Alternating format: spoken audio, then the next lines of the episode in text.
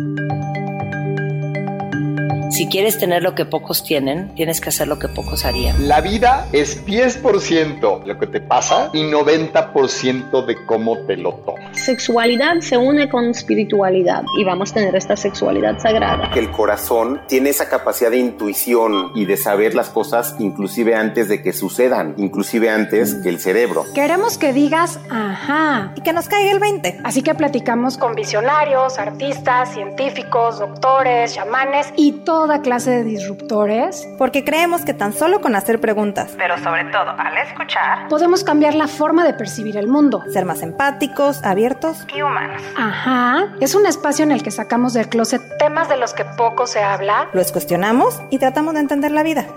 Yo soy Paulina Feltrín. Y yo Valeria Benavides. Y esto es Ajá.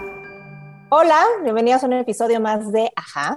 El día de hoy estamos muy contentas porque está con nosotros una gran mujer que es Romina Sacre, quien está impulsando y inspirando a las mujeres a ser tal cual como somos. Cuando era chiquita, cuenta Romina que tenía el sueño de ser actriz, así que estudió actuación en Nueva York y ella dice que pensó que iba a ser más famosa que Salma Hayek. Pero pues no, los caminos de la vida la llevaron a ser sí muy famosa, pero aplicando sus talentos en el mundo digital, desde donde hoy dirige Romina Media, una agencia de generación de contenidos.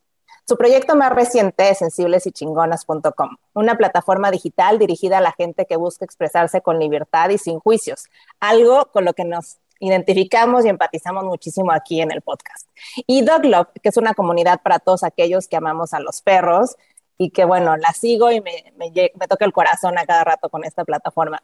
Y bueno, en 2017 Romina fue seleccionada por Grupo Expansión como una de las 50 influencers digitales más importantes de México y ese mismo año fue panelista en el Women's Forum de la Ciudad de México. Es autora del libro Los sensibles no nos quita lo chingonas, en el que Romina busca inspirar a las mujeres a que creen su propia realidad e ideas sin estar pensando en darle gusto a nadie más más que a ti misma. Dejar atrás todo eso que nos dijeron nuestros papás, nuestra familia, la sociedad y pues quiere que las mujeres decidan por sí mismas, ¿no? Y creo que eso es algo importantísimo, mujeres, hombres, todos tenemos que tener como esta autonomía. Y además, pues Romina es intensa, tiene tres perros, algunos de ellos son adoptados, es amante de comer rico, de irse de viaje, cree que la vida es para aprender, crecer y sobre todo para divertirse. A Romina le ha costado aceptarse como es, quererse y entender que ella, así como es, es suficiente. Eh, me encantaría terminar de presentar a Romina con un extracto de su libro, porque hoy vamos a hablar de vulnerabilidad, que es un tema que me parece importantísimo para poder encontrar el bienestar, nuestra misión de vida, pero sobre todo para ser felices. Así que les leo este pedacito que creo que les va a hablar mucho de quién es Romina. Y ella dice, ¿por qué nos da miedo pensar diferente? Yo soy ese frijolito en el arroz. Esa que ven raro porque vivo sola desde hace siete años y porque no quiero casarme ni tener hijos. También porque soy muy independiente y me gusta estar conmigo misma. Lo aprendí a base de madrazos, pero hoy lo disfruto enormemente. Algunas personas se sacan de pedo porque digo lo que pienso. No me da pena ser quien soy y tampoco tengo problema en expresar mis emociones. Lloro con facilidad y en público. Yo ya entendí que no vine a esta vida a ser amiga de todo el mundo ni a quedar bien con los demás. Y que si no me aceptan como soy, no debo tomármelo personal, porque son sus ideas y no puedo controlar lo que otros piensan de mí. Así que bienvenida, Romina, bienvenida, Ja. Ay, muchísimas gracias, qué bonita introducción, me encanta todo lo que dices de mí y, sí, justamente creo que es la mejor manera de, presentarme, eh, la forma en la que yo me describí en mi libro, porque pues sí, por mucho tiempo yo creía que había muchísimas cosas malas conmigo y que yo tenía muchísimos defectos y que debía de ser de alguna manera y no fue hasta que me atreví a ir a terapia y empezar a conocer y empecé a conocerme que me di cuenta que no, que todo estaba bien conmigo, que obviamente tengo que trabajar todos los días para ser mejor yo conmigo y ser más amorosa, pero que todo eso que me dijeron que yo debía hacer y hacer, pues no, no machaba con, con la persona que soy. Y eso yo creo que es para mí el momento más, ahora sí que hablando de este podcast que es como ajá, eh, fue como mi momento más ajá, de decir, ah, ok, no tengo que, que caber en estos estándares o no tengo que ir por la vida complaciendo a los demás o no tengo que seguir el mismo camino que siguieron varias de mis amigas, ¿no? Que es el encuentras al hombre de tu vida y te casas y después tienes hijos y después tienes otro hijo y después hay como el ir haciendo un checklist en tu vida. Y para mí ha sido, creo que, el mejor regalo que yo me he podido dar, el ser yo. Qué padre, gran, gran regalo. Y, y bueno, y creo que nos identificamos muchísimo, Pau y yo, con, con parte de tu historia, porque es como que muchas veces luchamos en contra de quienes somos por todas esas creencias limitantes que aprendemos del deber ser y cómo tenemos que ser y cómo nos tenemos que comportar. Y creo que además hoy en día mucho más las mujeres tenemos estos estigmas y, y, estas, estas cargas de lo que deberíamos de ser o hacer. Y bueno, para empezar, a mí me encantaría preguntarte, nuestro, nuestro tema es vulnerabilidad algo que creo que nos toca no solo a las mujeres, sino a todos los seres humanos, pero en especial a las mujeres cuando queremos cubrir estos estereotipos. Em, y me encantaría preguntarte primero, ¿qué significa para ti ser vulnerable? Yo creo que el significado que le he dado en los últimos años, porque siempre he sido una mujer muy sensible. desde chiquita yo era muy sensible, siempre he sido muy, pues muy creativa y siento muchas cosas y soy muy alegre y si te quiero, te quiero muchísimo y si no me caes bien, pues no es que vaya a ser grosera, pero, pero no, soy muy transparente en cuanto a lo que siento. Em, pero también crecí creyendo que estaba mal llorar porque estaba peleado con ser una mujer fuerte. Y mm, mi mamá, a pesar de que es una mujer súper sensible y lloraba por todo. O sea, la, la buleábamos en la familia de que, ay, no puede ser posible que llores con Chabelo. Y sí, mi mamá se ponía a llorar porque el niño no se había ganado la catafixia y entonces mi mamá empezaba a llorar de que, pero hizo su mayor esfuerzo, o sea, y todos lo, la tachábamos de exagerada.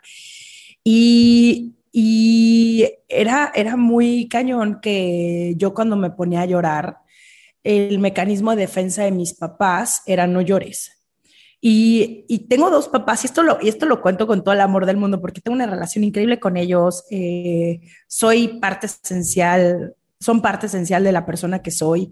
Eh, no me han dado más que amor y lo mejor que han tenido, pero yo creo que les costaba muchísimo trabajo verme llorar y verme llorar como tan seguido y verme llorar por muchas cosas. Entonces mi mamá me decía, no, no llores, llora hasta que yo me muera, no llora eh, en los momentos como más importantes de tu vida. Y entonces, imagínate yo tener que medir el, ¿es, esto, es, ¿esto vale la pena por llorar o es, o es como a comparación de que mi mamá se muera?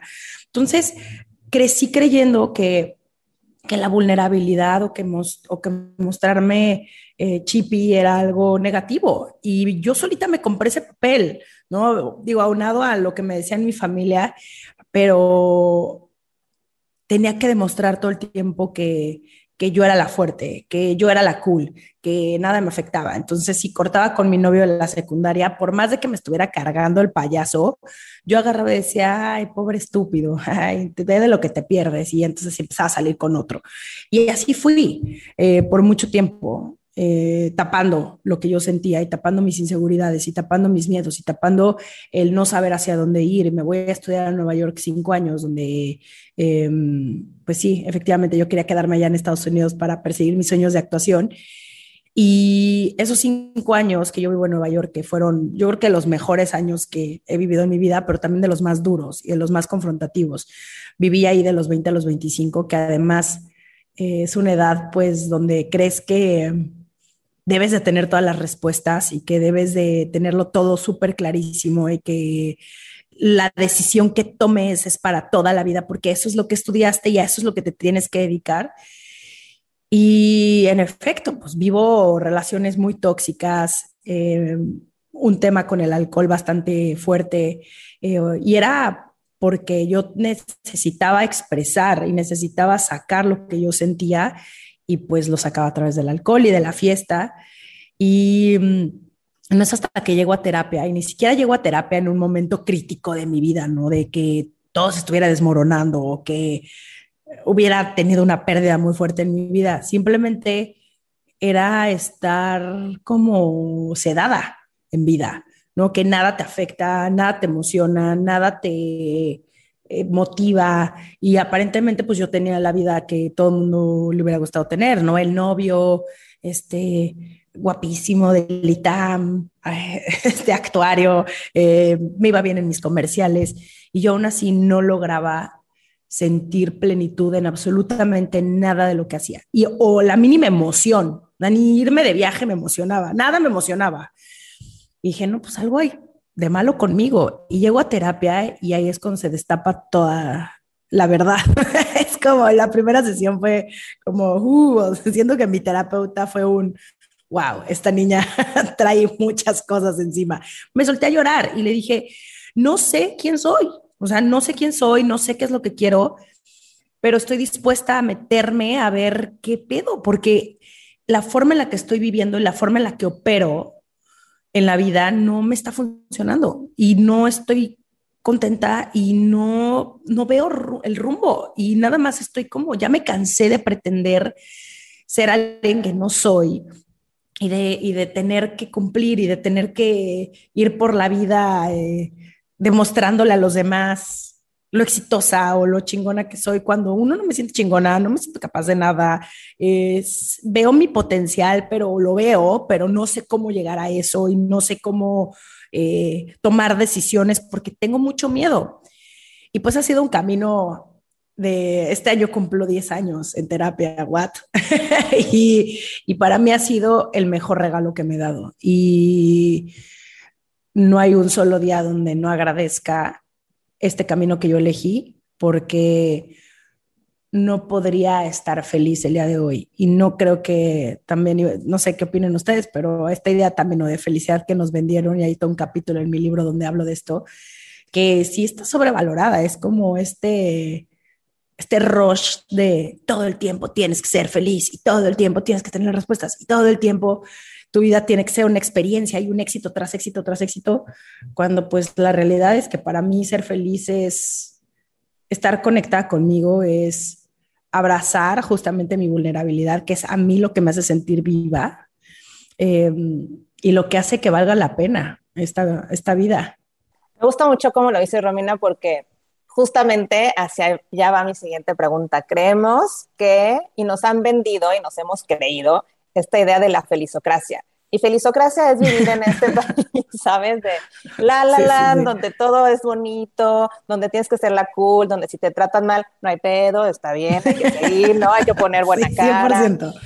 Entonces, o sea, empiezas a ser la novia cool que no se queja de nada, ¿no? Y entonces luego te vuelves la que trabaja, pero también todo está bien y pones cara bonita, ¿no? Y hay que sonreír. Creo que estamos evitando tanto el dolor que justamente hace que entremos en un laberinto del dolor, donde como no expresamos nuestros sentimientos y no ni siquiera aprendemos a reconocerlos porque tenemos un lenguaje emocional bien básico, o sea, la gente en general, a mí me pasó cuando empecé como toda esta parte de, de sanación, era, a ver, ¿qué siento? ¿No? Y justo mi psicóloga me decía, a ver, Pau, y me acuerdo que me dio una como diccionario de emociones. Y me dijo, es que no es lo mismo estar triste que estar frustrada, que estar enojada, que estar deprimida, que estar melancólica. ¿Qué sientes? Y yo, ah, ah", ¿Y, en dónde lo sientes? Claro. ¿Y en dónde lo sientes? Porque también se manifiestan en diferentes eh, lugares del cuerpo, pero eso tampoco nos lo enseñan. Exacto. Entonces, ¿cómo ha sido tu camino de entender que esta como incertidumbre y este sentirte vulnerable que te hace sentir súper frágil es realmente uno de tus mayores poderes.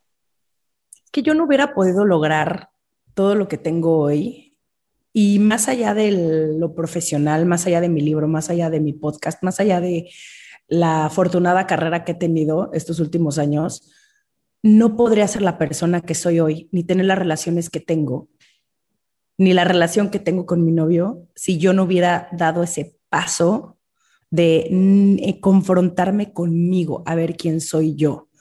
Porque yo era buenísima para ver lo que quería ver y tengo esa cualidad, que es una, creo que es una gran cualidad, de ver lo mejor de las personas. O sea, yo soy esa, como que siempre le veo el lado positivo a todo. Pero también tienes que ver el otro lado y también tienes que ver si esa persona, por más linda que sea, pues tal vez ya no tiene que ser tu amiga o tal vez ya no debo de seguir, ya eh, en aquel entonces, ¿no? Ya no debía de seguir con ese novio que también me lo pintaban en mi idea perfecta, pero que tenía otras cosas que a mí ya no me hacían clic. pero fue empezar a desmenuzar poco a poco quién era yo. Y es yo creo que el camino más, y digo, sigue, ¿no? No es como que, ay, ya me gradué de terapias 3.2, o sea, cero. Sigo, sigo en terapia y seguiré toda mi vida porque para mí es fundamental entenderme para poder yo sentirme mejor, porque yo sí creo que, yo sí, por lo menos yo sí vine a esta vida a pasarme la chingón. Y yo no quiero sufrir, y yo no quiero, em, más bien, voy a sufrir porque la vida también tiene sus momentos malos, pero no me quiero quedar en el dolor, no me quiero, no me quiero quedar ahí en el, en la victimización, en el pobrecita de mí, y esa era yo antes. Romina era la víctima de las circunstancias de absolutamente todo. Como nadie me da un trabajo, nadie me valora, es que no puede ser ver lo que me hiciste, es que ve, papá, claro, yo no soy tu favorita. O sea, de lo que fuera, yo me hacía víctima. Y la de verdad era una persona bastante de hueva. Ahora que lo pienso, digo, no mames, o sea, mis exnovios, pobres, o sea, entonces les tocó una versión de Romina la loca y Romina la víctima y Romina la dramática. Y hoy tengo mayor inteligencia emocional, sé identificar lo que me pasa y de dónde viene, que eso es lo más importante, es qué es lo que estoy sintiendo y qué es lo que está provocando. Y que no pasa absolutamente nada que sea lo que sea, porque la verdad, eh, sí he tenido momentos pues, bastante duros en mi vida, pero afortunadamente eh, los, he, los he aprendido a, no sé, no sé cuál sería la palabra, pero los he aprendido como a, a trabajar y a, y a meterme ahí a decir, puta, ¿qué es lo que sientes? Y neta con todo. O sea, he tenido sesiones en terapia donde sí la cosa está machina, pero pues órale, mana, o sea, ya estás ahí, ya, si ya decidiste dar el paso de ir a terapia y conocerte, debes de saber que va a ser un proceso súper doloroso, pero que al mismo tiempo es lo más delicioso que te puedes hacer, porque es un, si es un despertar y si es darte cuenta del otro lado de, de las cosas y, es como ver mucho más claro todo, incluso cuando alguien te cuenta sus problemas, no porque uno tenga que ser el terapeuta de nadie, porque por favor, persona, tú que me estás escuchando, no lo hagas. Si a ti te está funcionando algo y tú estás en tu proceso, es un proceso personal. O sea, no es, no es yo ahora me siento súper bien y entonces todos están súper mal, amigos, están perdidos. No, cada quien tiene sus momentos, cada quien tiene sus procesos y, hay personas, esto lo dice mi terapeuta, no sé, no sé, no sé qué sentir al respecto, pero esto lo dice Diana, que no todo mundo viene a evolucionar.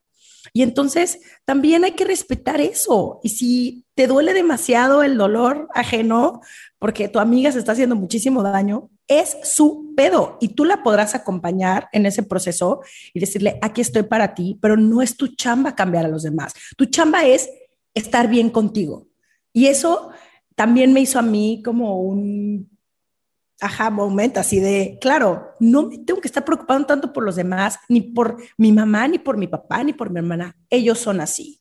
Y creo que también ese fue un momentazo de decir, yo tengo que ver por mí. Pero me costaba mucho trabajo también porque pinche egoísta. ¿Cómo vas a ver solamente por ti? Y para mí también ha sido fundamental el ponerme delante de la fila. Algo me hace daño, no me quiero meter ahí. Ya no quiero relacionarme con las personas a través de la carencia. Ya no. Ya es un, un nivel de amor hacia mí muy cabrón que me siento súper orgullosa y que no me da pena para nada decirlo porque así debería de ser, nada más que yo me compré por mucho tiempo ese tema de que todos estén bien y al final yo, no, no funciona así. Sí, es, un tema cultural que aprendimos, ¿no? Y sobre todo como género a decir, no, yo me encargo de que todo funcione. Entonces soy, ¿no? Administro mi energía para que todos en casa estén bien, para que todo mi, mi contexto esté bien. Y ya si me da tiempo, entonces ya me volteo a ver y me apapacho, ¿no? Es como súper cultural. Sí, creo que todas hemos pasado por ese proceso de decir, ¿en qué momento me puse en el último lugar? ¿No? Vámonos al principio, vámonos al primero. Oye, Romina, has estado hablando de algo que me encanta, que es la sensibilidad, el sentir, el reconocer lo que sentimos, en dónde lo sentimos, porque es cierto que a través del cuerpo podemos empezar a hacer esas relaciones y asociaciones de, ay, el miedo se siente aquí, ay, la angustia se siente acá, este, eh, el terror se siente en todo el cuerpo, en fin, hay maneras de ponerle intensidad a todas estas emociones de las que estamos hablando, pero estamos hablando de sensibilidad. Algo que nos marca también como, como estereotipo a todas las mujeres. Las mujeres son mm. sensibles, las mujeres son lloronas, las mujeres, este, ¿no? O sea, un poco traemos esta carga de nosotras como mujeres somos las sensibles y tenemos totalmente perdido que pues todos tenemos nuestra sensibilidad, seamos hombres, mujeres o lo que sea, ¿no?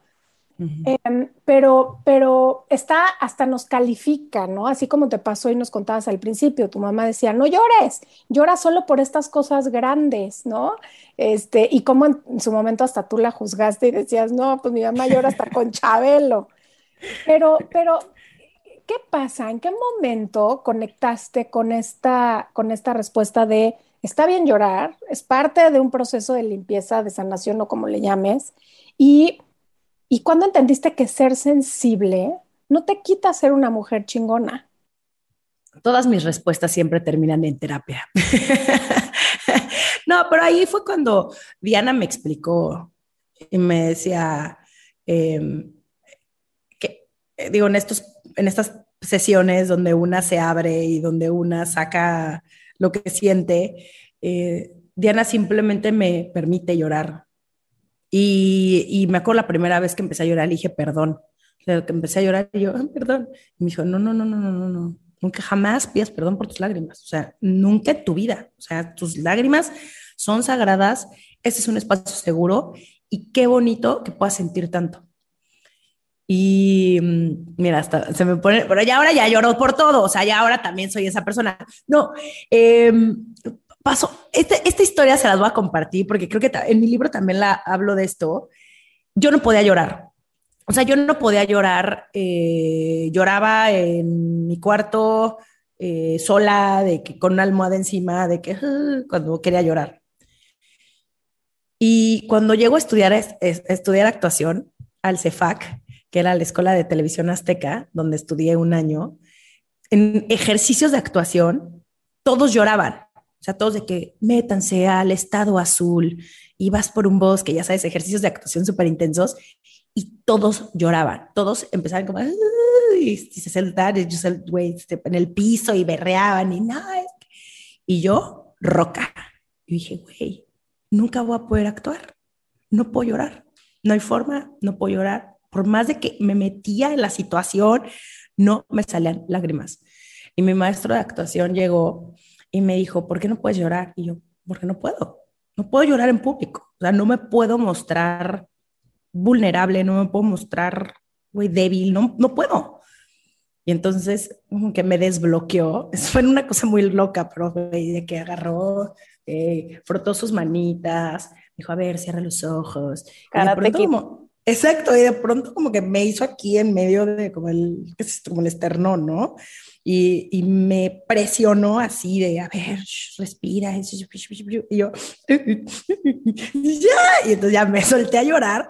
Y te juro que a partir de ahí sí fue un tema también, pues sí, energético, ¿no? De, de desbloquearme y a raíz de ese momento, digo, qué bueno que lo hizo, porque si no, no me hubieran aceptado en mi escuela de actuación de Nueva York, pero sí, súper liberador, muy liberador. Y ahora eso, más lo que te acabo de platicar de mi terapeuta, de dejar de juzgar lo que sentía y de simplemente abrazarlo y simplemente sacarlo. Y ahora, pues sí, soy esa persona que me enojo, lloro. Tengo miedo, lloro. Estoy triste, lloro. Veo algo bonito, lloro. Y me encanta. Me encanta, me encanta, me encanta y me vale un reverendo pepino poder estar llorando en un restaurante y que todo se me quede viendo con cara de, no puede ser, ¿qué le está pasando a esa señorita? Porque eso hacemos, esa es nuestra reacción al ver a una persona llorar. Nuestra primera reacción es, ¿por qué llora? Como, como si estuviéramos viendo, no sé, güey, lo juzgamos más que un exgobernador corrupto, ¿no? Es de, no puede ser posible, está llorando una persona. Y nuestra respuesta, y más bien nuestra reacción inmediata es querer ir a a decirle que, ¿qué está pasando? ¿Por qué estás llorando? Eh, ¿Qué te pasó? Eh, ¿Qué te puedo ayudar? Es deja a las personas simplemente sacar lo que sienten. Porque hay muchas personas, y afortunadamente a mí no me cuesta trabajo, pero hay muchísimas personas que les cuesta muchísimo trabajo, que jamás lloran, que solamente lloran con alcoholes encima o ya en momentos súper extremos, pero jamás llorarían en frente de alguien. Entonces, si te toca la oportunidad de ver a alguien que se suelta a llorar contigo, escucha y ya. Y quédate ahí agarrándole su manita si es que quiere y punto. Esa es creo que la mejor manera de, de acompañar. Y algo más que te iba a decir, Valeria, que, que estabas mencionando la sensibilidad.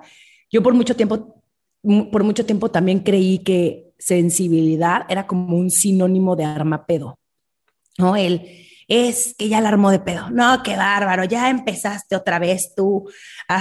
Ya vas a llorar otra vez. No puede ser. Ya te enojaste otra vez. Qué bárbaro, es que así son todas las mujeres.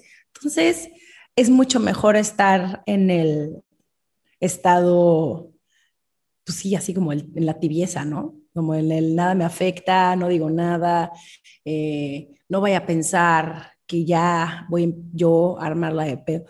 Y también he aprendido que, pues, si una persona no aguanta tus lágrimas, y tus cambios de humor, no, pues mana, que se agarre para todo lo demás, porque es nada más el principio, sobre todo cuando eres una persona como yo que siente todo en extremo, está, se, se, complica. Pero mira, afortunadamente ya tengo la pareja que quiero, entonces ya, ya no me importa todo lo demás, ya quien no me acepte me da igual.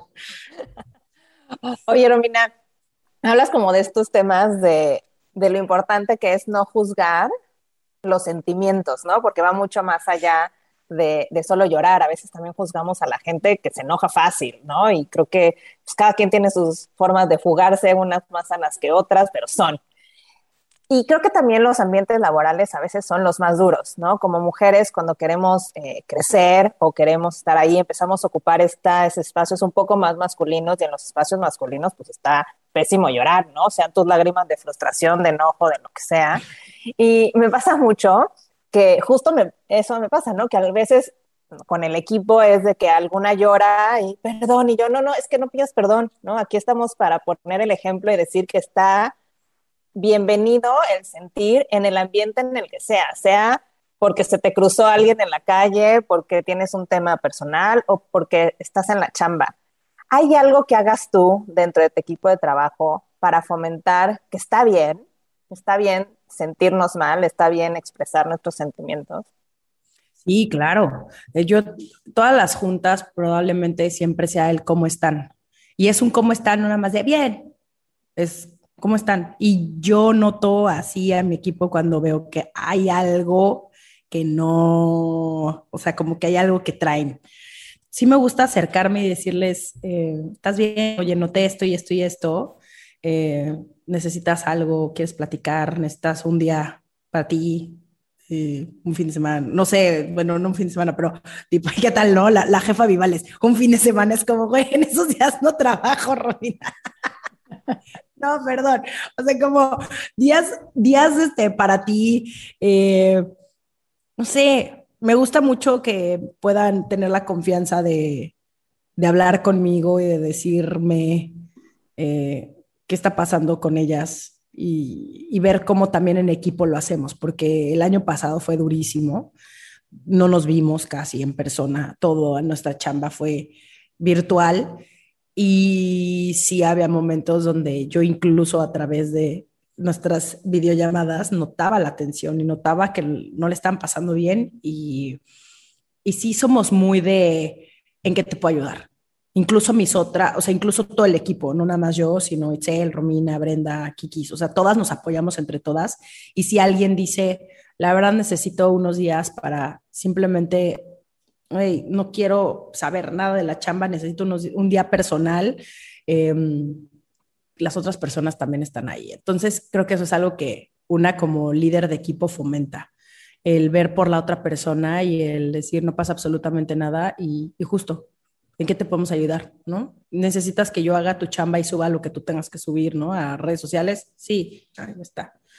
Es, es, es, es tener comunicación y, sobre todo a mí me interesa muchísimo el bienestar de mi equipo. Yo no quiero gente frustrada, yo no quiero gente triste, yo no quiero gente enojada, ¿no? Eh, yo quiero gente que, que, disfrute su chamba y que sea feliz haciendo eh, lo que hace y que eso lo pueda contagiar, porque sí creo que una persona feliz sí contagia eso a su alrededor. Una persona, por ejemplo, alguien muy conflictiva, no me interesaría trabajar con ella.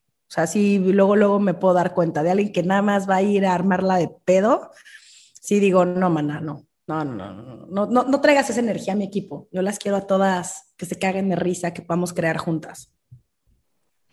Sí, y, y, es justo hacer, ser esa parte sensible con tu equipo, ¿no? De darte cuenta, claro. conectarte y medir cómo están energéticamente y emocionalmente.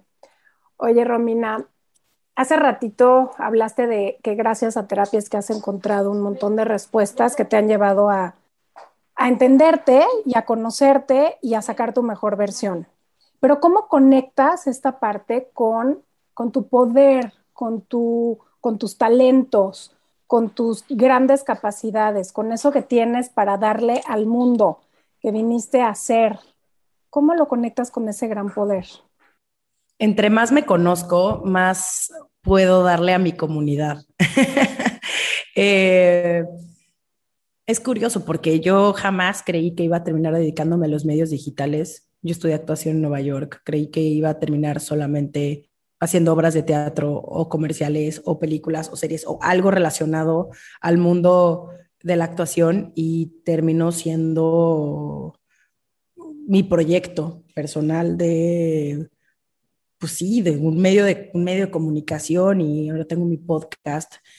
Y, y, y todo fue como muy sorpresivo, pero el yo haberme permitido abrirme con mi comunidad, ¿no? el tocar los temas en los que yo hablaba desde que el amor no es suficiente o en algún momento tuve un novio que vivía en, Estados Unidos, entonces hablaba de las relaciones a distancia y, y, simplemente abría mi vida, ¿eh? Y no me, da, no me da pena, o sea, no es algo que diga, no, como, obviamente también comparto lo que, lo que quiero compartir, eh, pero el haberme permitido yo contar mi vida de la forma en la que yo veo eh, sí, así que contar mi vida de la forma en la que yo lo veo y darme cuenta que había muchas mujeres que pensaban igual que yo. Eso fue yo que la forma en la que dije, ah, ok, esto sí puede ser un trabajo. Ah, ok, no soy tan diferente a las demás. Ah, ok, todas pasamos por miedos, incertidumbres, ganas de enamorarnos, eh, esta pasión por querer tener la chamba de nuestros sueños. O sea, todas somos bastante parecidas en el fondo. Y, y me ha ayudado también el conocerme y el adentrarme a, a, conectar con mi parte vulnerable, porque yo probablemente sufro el síndrome del impostor tres días a la semana. Hay días donde de verdad mi cabeza se pone bien loca.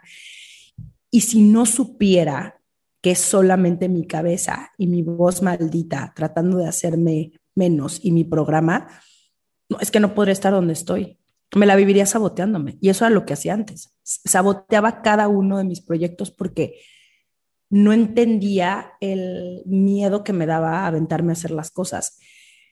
Y si no fuera por esa seguridad que tengo y esa confianza de que todo lo que me pase va a ser simplemente para mi crecimiento y para mi evolución y lo que no pase es porque no era para mí, porque viene algo más, no, no, yo no creo que me hubiera aventado tampoco a emprender. O sea, cero me hubiera aventado yo a, a lanzarme a hacer mi propio proyecto y exponerme, porque todo lo que yo hago es, es exponerme.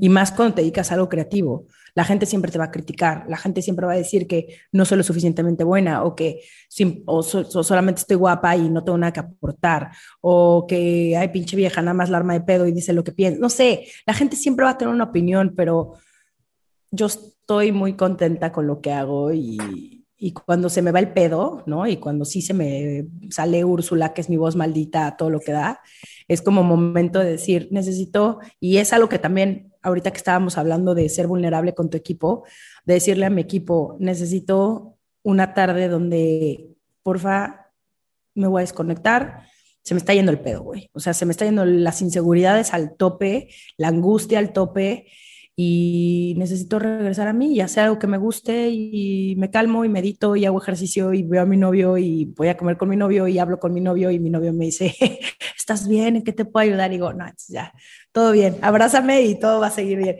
Em, pero no podría disfrutar tampoco el éxito, ¿eh?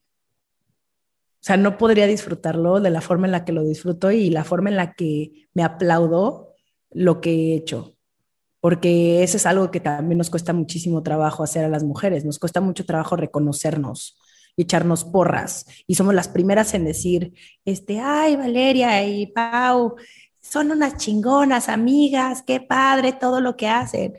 Pero las porras que nos echamos, las autoporras, eh, no somos tan buenas para eso. Entonces, a mí estas herramientas de conocerme y de trabajar en la conciencia hace que todo se vuelva mucho más disfrutable y que pueda despertarme todos los días con un propósito y decir, puta, güey, a partirnos la madre. Y cada cosita chiquita, grande, para mí es, es enorme. O sea, el hecho de que pueda estar sentada platicando con ustedes y que alguien quiera invitarme a su podcast, para mí es así, güey, lo máximo de la vida. Entonces, es, es eso, es vivir en agradecimiento, es vivir en, en saber que todo está bien, que simplemente hay que trabajar duro que si quieres vivir este, en esta paz y en esta plenitud y con las respuestas, puta, es una chinga cabrona, pero que vale la pena. O sea, la gente que no se atreve, que le da miedo ir a terapia, digo, no mames, estás perdiendo lo mejor de la vida.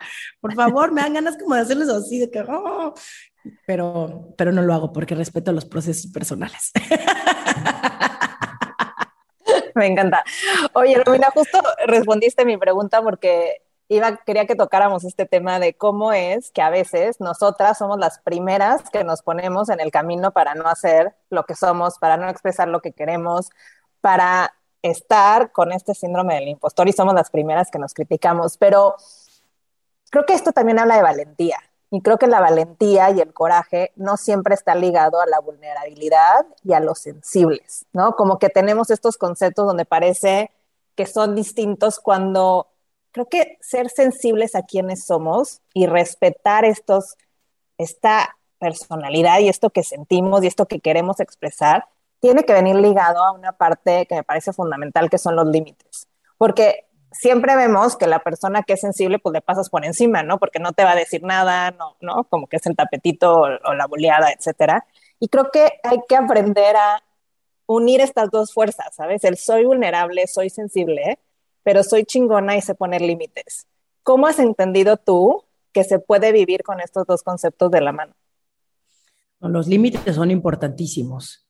Este síndrome, justamente estaba leyendo un libro hace poco eh, donde habla de las hipergenerosas, de estas mujeres, eh, pues está, está bastante clara la palabra, pero que dan y dan y dan y dan a todo el mundo y no, no, no, a ver, toma, aquí tengo mi, mi concha de chocolate, te doy toda mi concha para ti, ¿no? Este, y, me desvivo por el otro y tiempo para mí, no, eso, déjaselo a alguien más, yo estoy muy ocupada por cero atractivo, cero atractivo. O sea, no creo que, no es amor propio, ¿eh? No es porque lo estás, lo estás, todo lo que estás haciendo es a través de la carencia.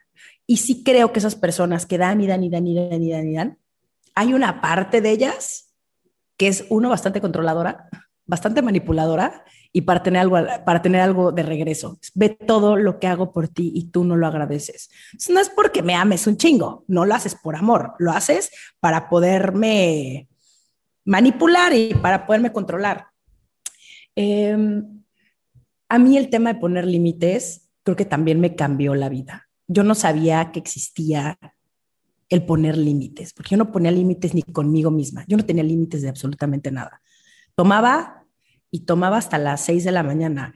Me iba de shopping y me gastaba toda la lana de mi mes. Eh, tenía un novio y hasta las últimas, o sea, todo era un estirar la liga todo el tiempo, todo el tiempo.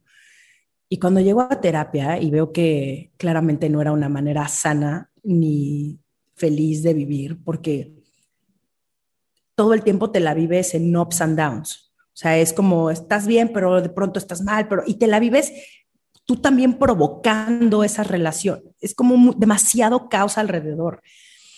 Y cuando Diana me habló de los límites, dije, no, o sea, ¿cómo? ¿Cómo existe esto? ¿Se puede poner límites a la gente a la que más quieres? Porque incluso a esos son a los que más límites les debes de poner. Y no es un, tampoco no es fácil, porque es gente que amas, porque son tus papás y porque es tu hermana y porque son tus primos y porque es tus mejores amigos y es la gente que más quieres, pero al mismo tiempo cuando entiendes que primero debes de estar bien tú para poder estar bien con los demás, es eh, y que ya no te quieres relacionar con la gente a través de esto que estaba hablando, ¿no? A través de la carencia, sino te quieres relacionar a través del amor, porque tú ya te estás relacionando contigo a través del amor. Ya no vas a permitir ni chantajes, ni manipulación, ni toxicidad alrededor tuya. Y, y también es el entender que la otra persona no tiene que ser como tú quieres y que la otra persona está perfectamente bien como es, pero tú no tienes por qué aceptarlo. Tú no tienes por qué hacerlo parte de tu vida si te hace tanto daño. Y yo me di cuenta que había muchas personas que me hacían daño, porque uno, porque yo, los, yo quería que fueran diferentes y dos, porque veía el daño que se estaban haciendo y, y, a mí me causaba mucho daño. Y es un respeto tanto tu camino que, que no te quiero cerca, pero tú también respétame, porque tu presencia y todo tu caos a mí me hace mucho daño y yo ya no quiero eso. O sea, yo sí me he vuelto muy tajante en cuanto a, a las personas con las que me llevo, con mi familia. Y saben, a ellos también les ha costado el cambio, porque uno empieza a cambiar y te empiezan a ver con cara de, ay, hasta qué chingados le picó, ¿no? Eh, o, ay, es que tu terapia, o sea, mi papá tiene un gran estigma alrededor de la terapia. Mi papá tiene 73 años, es baby boomer, hay que darle chance. Y es un tipazo y lo amo, un buen. Pero justo hablábamos hace una semana que me decía, es como, ¿sigues siendo terapia? Así como, ¿para qué sigues siendo terapia? ¿No? Y yo no creo que la terapia ayude nada, o no sé qué comentarios echó. Le dije, pa, este tipo de comentarios hacen que la gente se suicide. Es, así es así de grave. No lo minimices. Da gracias que tienes una hija que tuvo las herramientas y el poder, ¿no? De salir adelante y de, realmente ver sus problemas. Le dije, pero ese tipo de comentarios no ayudan. Es una enfermedad mental, es, es algo que nos deja de minimizarlo. Y creo que en vez de haberme peleado con él, porque ya no me peleó con él, le explico las cosas, lo vio desde el otro lado y dijo, tienes toda la razón. O sea, se quedó callado y dijo, mm, te pido una disculpa, te pido una disculpa, nunca lo había visto así. Le digo, pa, todo bien, nada más, please, no lo minimices. Sea, no minimices mi terapia, no minimices la de mi hermana, punto. O sea, sí, vamos nosotros a terapias porque hay muchas cosas que necesitamos solucionar y que por eso tenemos la relación que tenemos contigo y por eso tenemos la vida que tenemos, el éxito que tenemos en nuestra vida en general. Please no. Entonces, es, creo que ya me desvió un chingo, perdón, es que ya me fui a otro pedo, pero era, era como importante para mí el, el normalizar y el pedir ayuda y el, el también el respetarte, ¿no? Creo que de eso estábamos hablando, perdón. Eso te respetarte, es respetarte, o sea, ese, yo me respeto tanto que no voy a permitir que tú llegues aquí y vengas a echarme tu popó encima. Si quieres echar popó encima, págale una terapeuta, ¿no? págale a alguien para que escuche tus pedos más profundos y, y no le queda de otra porque le estás pagando. Entonces, no soy terapeuta de nadie no quiero escuchar tus problemas, sobre todo cuando es un problema constante de alguien que se queja de algo y no hace nada para cambiarlo. Ya no quiero, ya, de verdad, no puedo hacer nada por ti. Me encantaría, pero no puedo hacer absolutamente nada por ti. Y sí he protegido muchísimo mi energía y mi alrededor porque no quiero, no quiero, no quiero gente que no me, no me suma y no me aporta. Y yo también decido eso y no me pueden obligar. No, esa es la parte de límites de la que hablas, pero, pero acabas de mencionar algo que, que, de lo que también hablas en tu libro, con lo que me identifico un montón, que es este tema de pedir ayuda.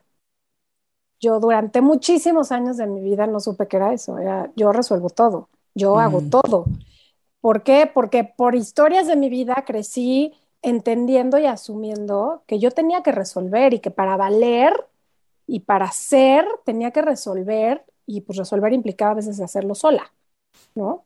Entonces, para mí ha sido un camino muy difícil el de aprender a pedir, deja tu ayuda, pedir lo que sea, ¿no? Así, pedir lo que sea. Ha, ha, sido muy complicado. ¿Cómo ha sido tu proceso justamente y por qué, por qué crees que es tan importante esta parte de pedir ayuda? Pedir, pedir ayuda es un acto de humildad. Es decirle al otro, no sé qué está pasando con mi vida y necesito que por favor me ayudes y necesito que por favor me guíes y necesito que por favor me des una respuesta porque esto que estoy haciendo yo no está funcionando. Y hay que saber también a quién pedirle ayuda. Eso es, ese es el segundo paso, porque ahorita vivimos en un momento donde hay demasiado charlatán, ¿no? Donde todo el mundo quiere tener las respuestas, donde todo el mundo tiene un método nuevo, más eh, eficiente que el pasado, donde te dicen que en 21 días tú entonces te vas a curar de todos tus traumas infantiles, cuando la realidad es que no, quien te ofrezca algo rápido, sin dolor, eh, efectivísimo, mira los testimonios de vida de las personas que solamente conectaron dos chakras, dijeron a las 11:11 11 y fueron un cenote en Tulum y de pronto ya se salvaron. Mm Mm, ejemplos de vida, oigan. O sea, yo la verdad es que caí en blandito con mi terapeuta, pero porque me la recomendó mi amiga Fabiola, que veo su vida y veo su alrededor y hay una congruencia tremenda. Entonces, claro que quiero eso, claro que quiero lo mismo que ella, así como lo, lo que le funcionó a ella, claro que quiero ir con un profesional así, pero eh, no, se, no dejen caer con cualquiera. O sea, está perfecto pedir ayuda, pidan ayuda y pidan ayuda de los astros y pidan ayuda del el chamán y de ayahuasca y, o sea, yo he hecho constelación, ya sabes, la carta astral y, y este, hice unas ceremonias de ayahuasca y, pero siempre hay que hacer nuestro, nuestro research. No hay que ir nada más porque uno está súper desesperado, porque puedes caer en las garras de las personas que saben identificar al vulnerable y ahí sí, mana, te van a romper en pedacitos y va a ser mucho peor y cuatro veces más doloroso el proceso, porque entonces vas a tener que, no, no, no, no le veo la necesidad, pero hay mucha gente que, que cree que tiene todas las respuestas sea, el típico comentario de hecho, no creo en la terapia, yo soluciono mis problemas solo. Y yo, wow, qué ego, cabrón. No mames la soberbia que te cargas, porque tú creer que tienes todas las respuestas, que no necesitas pedirle a nadie nada porque tú solito puedes. No, yo solita puedo hacer muchas cosas, afortunadamente, pero sí necesito irme a dar mi dosis de sabiduría con mis expertos, ¿no? Y qué rico, güey, qué padre no saberlo todo, porque quieres tener todas las respuestas todo el tiempo. ¿Quién te crees? ¿Quién te crees? Totalmente, Romina. Y Sé que no eres, y lo dices en tu libro también, y lo hablas constantemente, no eres gurú, no quieres ser la terapeuta de nadie, no, pero no hay duda en que si eres una voz que está inspirando y que está haciendo que la gente se cuestione, que me parece que eso es lo, lo primero, ¿no? Empezar a cuestionar la vida y no dejar de ser curiosos y decir, pues, ¿qué tal si, ¿no? ¿Qué tal si puede ser diferente? ¿Qué tal? ¿De dónde está viniendo esto que siento? Y creo que eso es fundamental en esta parte de aceptarnos vulnerables y de entender que también tiene que haber espacios seguros para poder ser vulnerable, porque si no, pues es todo lo contrario, ¿no? También puedes caer en el bully y entonces en lugar de estar bien, vas a estar tres veces peor porque no caíste con las personas correctas, como dices. Pero en todo este camino, acabas de decir que ya vas para 10 años de estar con tu terapeuta y de este despertar y demás. ¿Cuáles serían como las tres cosas que dices, sí o sí tenemos que voltear a ver? Yo creo que el primero es que no hay nada malo contigo, que a mí me dijeron que yo era una intensa, una apasionada y un que no me podía quedar callada y todas esas cosas son las que utilizo yo ahorita en mi trabajo. Entonces, a mí me ha ayudado tener esta pasión por la vida para lograr todo lo que quiero y, y no te creas tanto lo que dicen los demás de ti. O sea, sí escucha a la gente, pero también hay que aprender a saber a quién uno escucha, porque todo el mundo puede tener una opinión sobre ti, pero hay muy pocas personas que, que lo van a decir desde el lado del amor y no desde el lado de la envidia o del, del control o de lo que sea. Eh, ese yo creo que podría ser mi primer punto. Mi punto número dos es que te pongas siempre delante de la fila, eh, que es algo que ya mencionamos durante este podcast, pero es realmente trabajar para amarte y quererte y respetarte. Y no siempre se puede, no siempre se puede lograrlo porque eh, de pronto uno flaquea o de pronto uno permite cosas que dices, oh, ¿por qué dejé que esto pasara? ¿No? Pero mm, no ser tan duras tampoco. Eh, saber que este amor propio del que tanto hablamos tiene también que verse reflejado en cómo uno vive su vida y no solamente en una teoría, porque también esa es otra. Tenemos todos los conceptos, pero pues aplícala, no aplícalos. Es como, porque si ya te sabes toda la teoría, pues vive tu vida de esa forma. Yo creo que el tercero, el tercer punto sería diviértete con la vida. O sea, ríete, güey. No te tomes tan en serio, cágate de risa de todo. Eh, y no significa tampoco el no te tomes en serio tu trabajo y las cosas importantes. No, no, no, no, no. Yo me tomo muy en serio mi trabajo, muy, no tendría el trabajo que tengo, ni a los clientes que tengo, ni la empresa que tengo si no me tomara en serio. Pero sí, no seas tan dura contigo, no seas tan rígida y no seas tan azotarte de que, güey, no salió bien y entonces soy una pendeja y una perdedora y nunca van a salir las cosas. No. Y creo que eso es algo que también a mí me ha ayudado muchísimo, el, el, el reírme de mí, el decir, sí, claro, o sea, qué oso, Romina, sí, te la mamaste, o sea, como dijiste esto y pues ya, no pasa nada, somos vuelta a la página y, y sí, encontrarle el gozo a todo lo que haces. Están buenísimos, está buenísimo. Oye, ¿y cómo fue tu proceso? Porque ahorita nos has hablado de todo este camino, como si hubiera sido lineal, ¿no? Así de voy en terapia, voy mejorando, voy cambiando, me pongo en mi primer lugar, este, etcétera, etcétera, ¿no? Como si fuera lineal. Pero los que hacemos trabajo personal sabemos que no es lineal, ¿no? Vas en una espiral que a veces sube, a veces parece que estás en el mismo lugar, este, y ahí la vas llevando, ¿no? Vas, vas como subiendo lentamente, pero de pronto sientes que vas para atrás. ¿Cómo fue eh, el impacto de decidir cambiar tu carrera, tu vida profesional, mm. desde este lugar de, de, ser una persona vulnerable? ¿Cómo fue ese proceso? Porque pues tenías un sueño, tenías un deseo, de pronto te diste cuenta, pues tengo todo, pero no tengo nada, ¿no? Y entonces, ahora sí, tengo que reinventarme. Y eso también nos pega durísimo de pronto. ¿Cómo, cómo fue ese proceso de manejar tu cambio de profesión, tu cambio de vida, reconociéndote vulnerable y reconociéndote sensible y reconociéndote con todas estas necesidades que encontraste?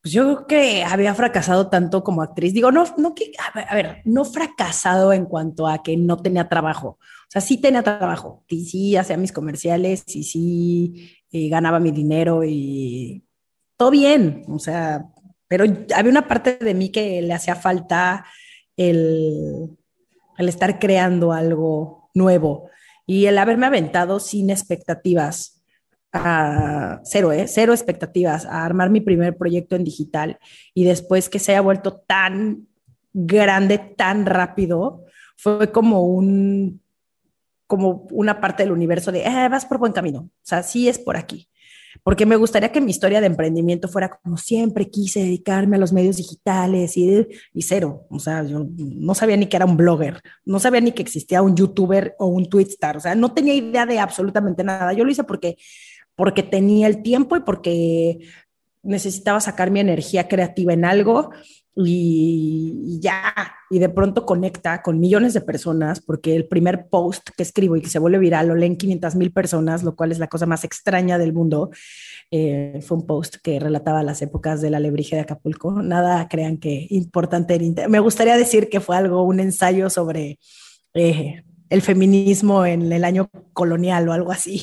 Ni cero, es como la cosa más tonta de la historia, pero conectó con la gente y conectó el humor y y, fue como, ok, creo que voy por buen camino y el empezar a descubrir, el, el, haber estado abierta a las posibilidades después de que nada me haya salido bien, creo que fue mi gran acierto. El saber que no tengo absolutamente nada que perder. Y creo que ese ha sido mi mayor como pensamiento en estos últimos años. El vamos a hacerlo, vamos a hacerlo y vamos a ver qué pasa. Probablemente ha sido un camino pues bastante intenso, porque antes de sacar mi primer proyecto, corté eh, con un, mi novio eh, que yo creía que ya era como el hombre de mi vida, corté con él, fue bastante doloroso, se murió mi perro. El 2013 fue un año bastante intenso, eh, se murió mi perro, luego ese mismo año me entero que ese mismo exnovio eh, empezó a salir con una de mis mejores amigas, entonces también como doble traición, y ahí va otra vez Romina, no puede ser posible que me hagan esto, entonces, ¿ves? Ya lleva como dos años en terapia, pero igual me estaba haciendo yo la protagonista de mi propia historia. Después cierro mi empresa porque mis ex socios y yo queríamos cosas distintas. Entonces es una vez más empezar de cero. Ya lo habías construido y otra vez empieza de cero. Eh, subí ocho kilos, mucha ansiedad y mucha angustia de que yo no fuera suficiente y trabajar en un proyecto donde solamente fuera yo. Y así es, ha sido un empezar de cero tantas veces pero me encanta. Fíjate que me encanta el empezar proyectos porque siempre es una manera de hacer mejor las cosas y de decir, bueno, no hay tampoco una decisión definitiva, ¿no? No hay nada, incluso hasta con mi novio, lo amo y lo adoro y quiero estar con él siempre, pero desde el principio, desde que empezamos a salir, fue un, lo único que yo te voy a pedir, eso fue lo que yo le dije, lo único que te voy a pedir es que el día que ya no quieras estar conmigo me lo digas, porque yo no quiero ser ni la carga de nadie, ni el eh, ay, es que pinche Romina y que luego se empieza a quejar de mí.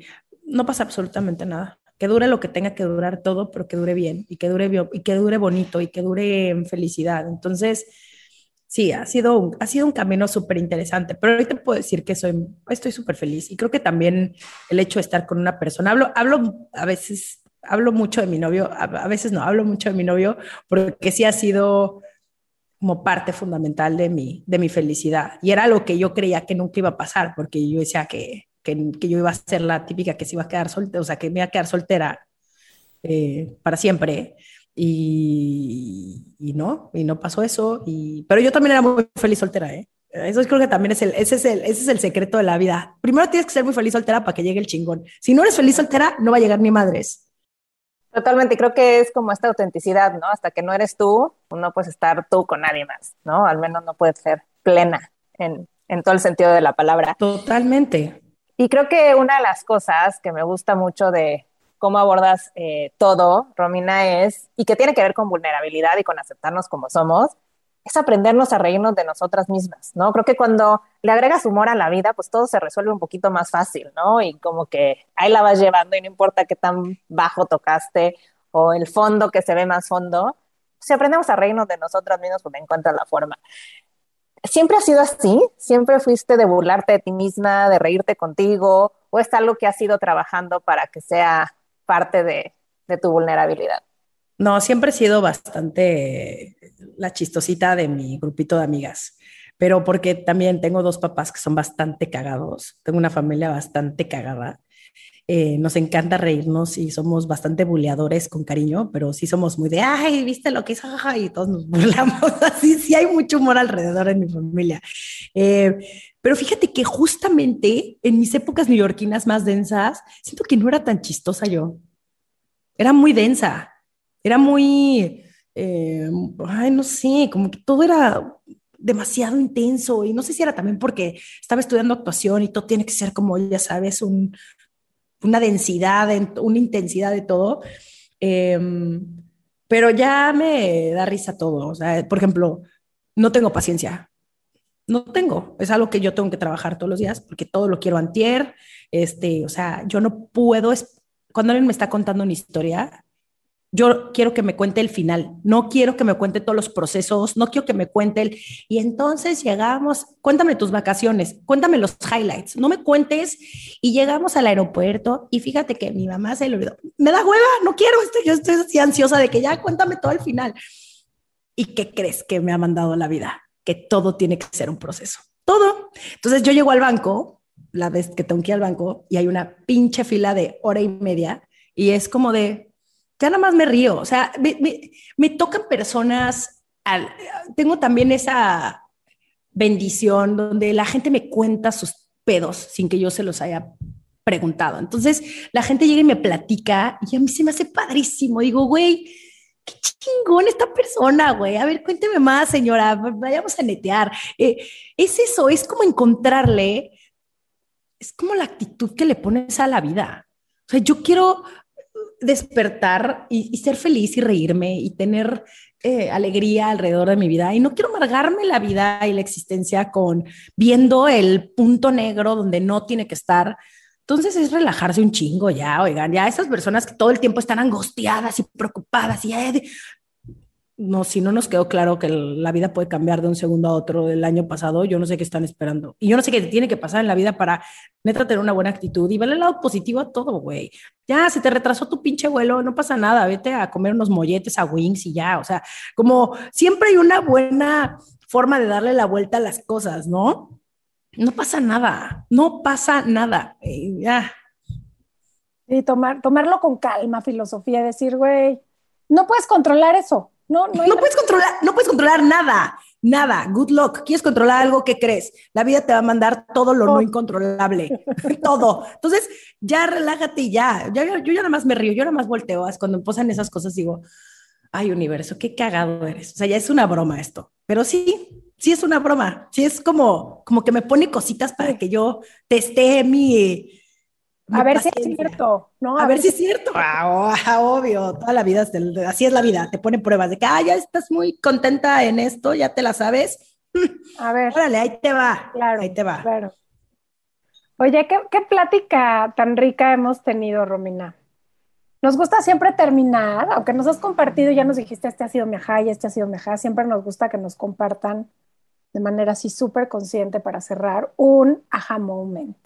Entonces, para terminar, nos encantaría que, o retomes alguno o nos cuentes alguno nuevo que haya marcado tu vida.